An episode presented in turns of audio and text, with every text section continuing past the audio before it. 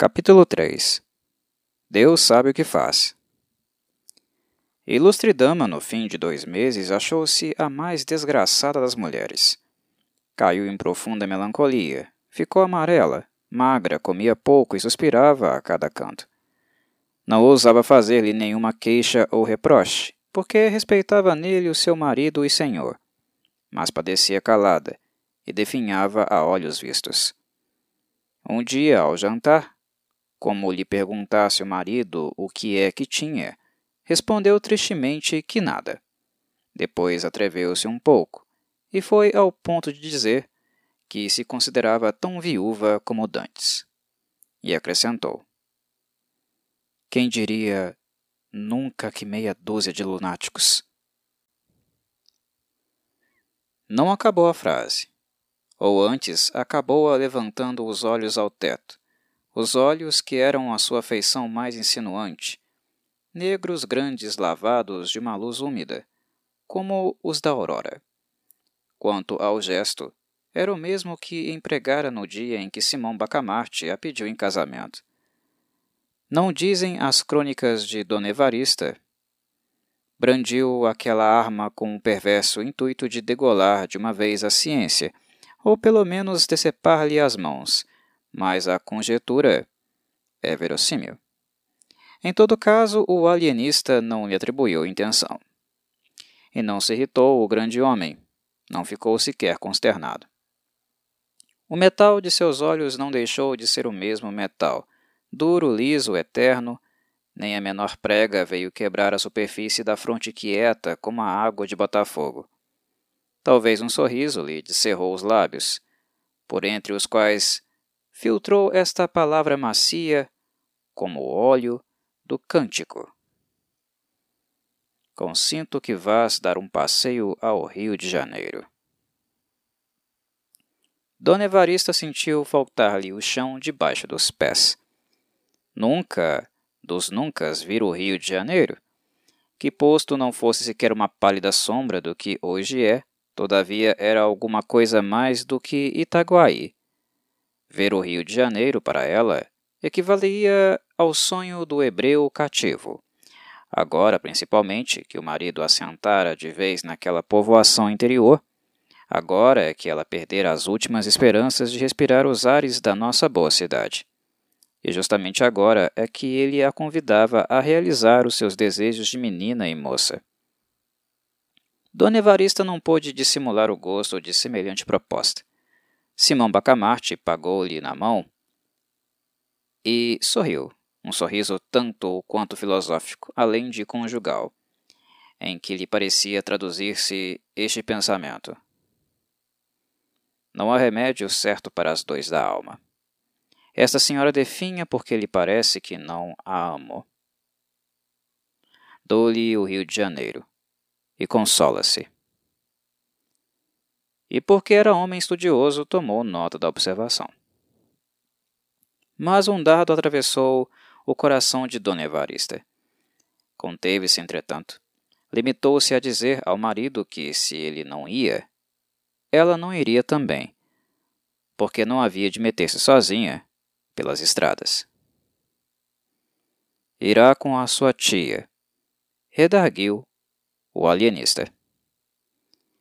Note-se que Dona Evarista tinha pensado nisso mesmo, mas não quisera pedi-lo nem insinuá-lo. Em primeiro lugar, porque seria impor grandes despesas ao marido. Em segundo lugar, porque era melhor, mais metódico e racional que a proposta viesse dele. Oh, mas o dinheiro que será preciso gastar? Suspirou Dona Evarista sem convicção. Que importa? Temos ganho muito, disse o marido. Ainda ontem o escrituário prestou-me contas. Quer ver? E levou-a aos livros. Dona Evarista ficou deslumbrada. Era uma via láctea de algarismos. E depois levou-a às arcas, onde estava o dinheiro. Deus! Eram montes de ouro. Eram mil cruzados sobre mil cruzados, dobrões sobre dobrões. Era a opulência. Enquanto ela comia o ouro com seus olhos negros, o alienista fitava e dizia-lhe ao ouvido com a mais pérfida das alusões. Quem diria que meia dúzia de lunáticos? Dona Evarista compreendeu, sorriu e respondeu com muita resignação. Deus sabe o que faz. Três meses depois, efetuava-se a jornada. Dona Evarista, a tia, mulher do boticário, um sobrinho deste, um padre que o alienista conhecera em Lisboa, e que de aventura achava-se em Itaguaí cinco ou seis páginas, quatro mucamas, tal foi a comitiva que a população viu dali sair em certa manhã do mês de maio. As despedidas foram tristes para todos, menos para o alienista. Conquanto as lágrimas de Dona Evarista fossem abundantes e sinceras, não chegaram a abalá-lo. Homem de ciência, e só de ciência, nada o consternava fora da ciência. E se alguma coisa o preocupava naquela ocasião, se ele deixava correr pela multidão um olhar inquieto e policial, não era outra coisa mais do que a ideia de que algum demente podia achar-se ali misturado com a gente de juízo.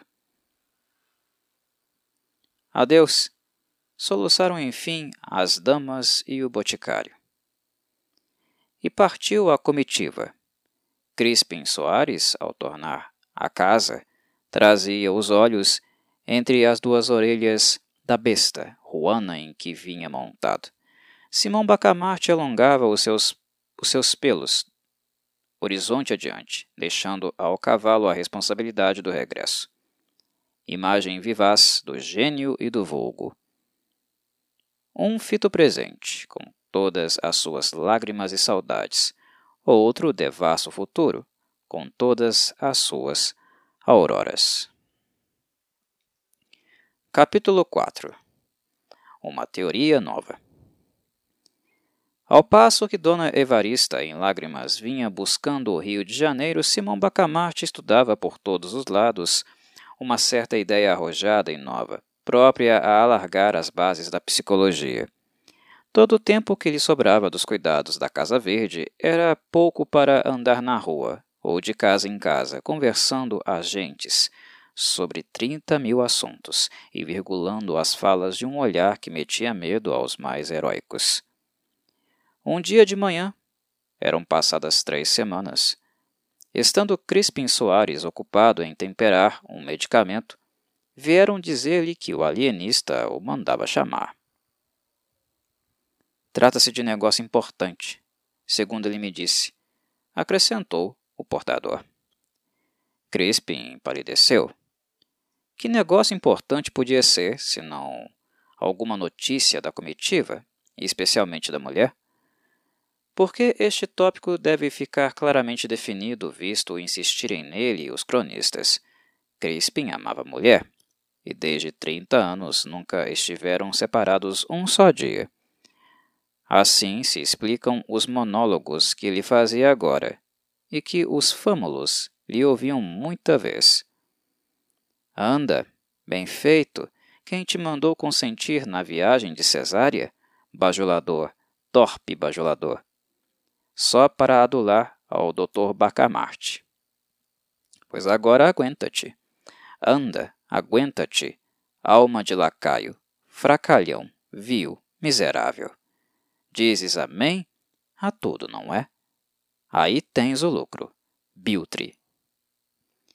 E muitos outros nomes feios que um homem não deve dizer aos outros, quanto mais a si mesmo. Daqui a imaginar o efeito do recado é um nada.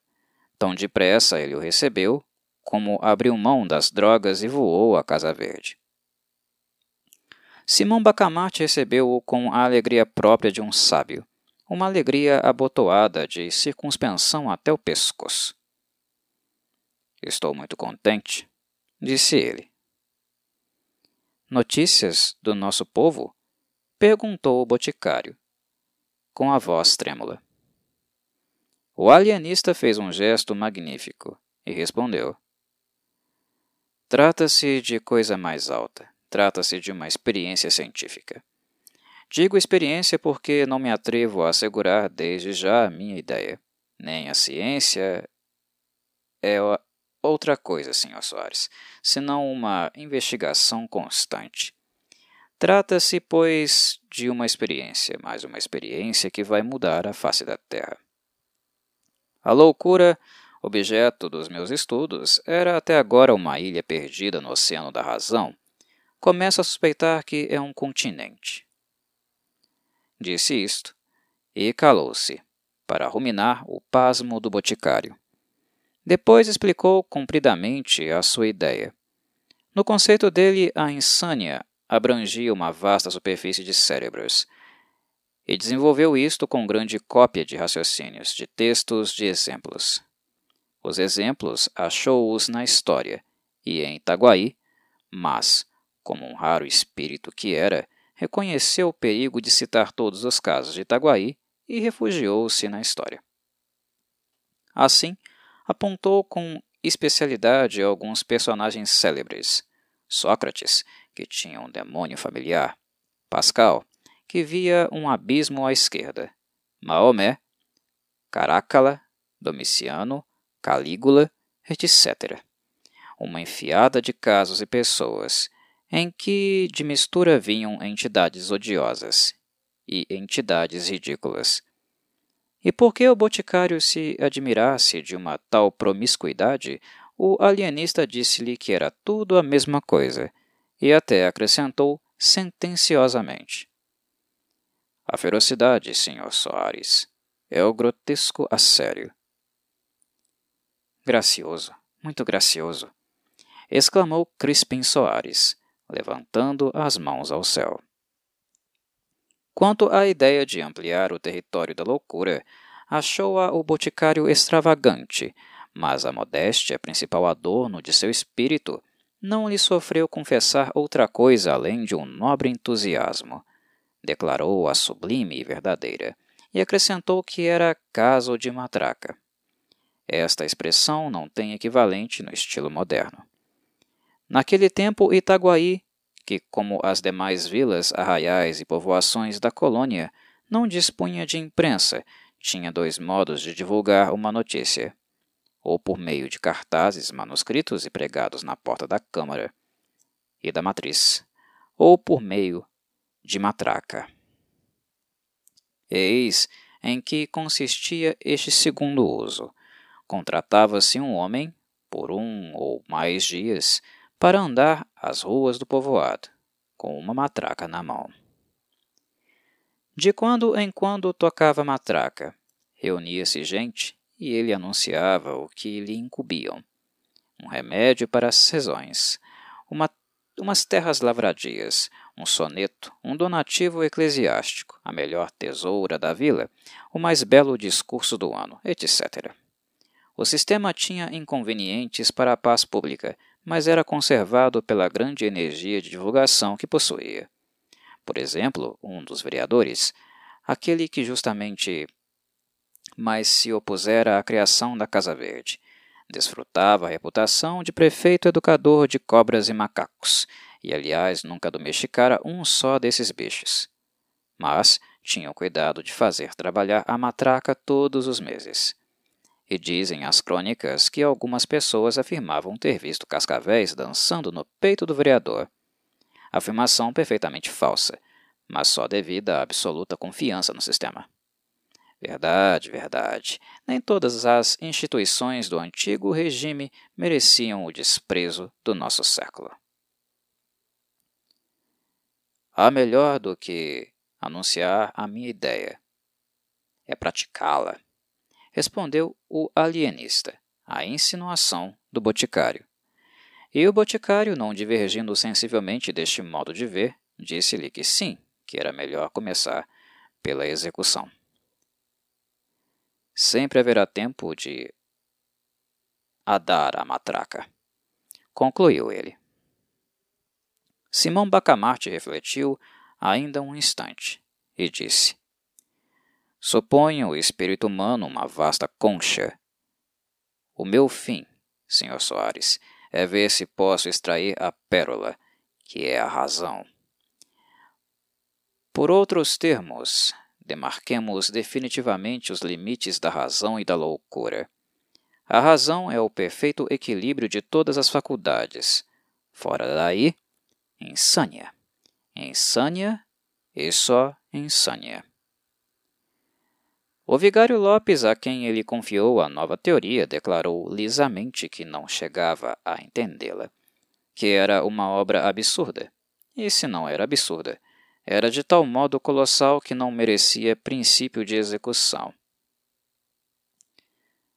Com a definição atual, que é a de todos os tempos, acrescentou: A loucura e a razão estão perfeitamente delimitadas.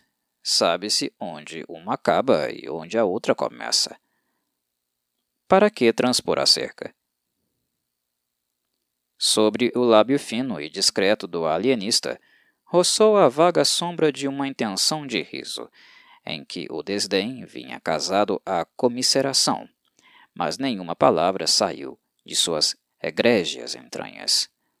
A ciência contentou-se em estender a mão à teologia, com tal segurança que a teologia não soube enfim se devia crer em si ou na outra. Itaguaí e o universo ficavam à beira de uma revolução.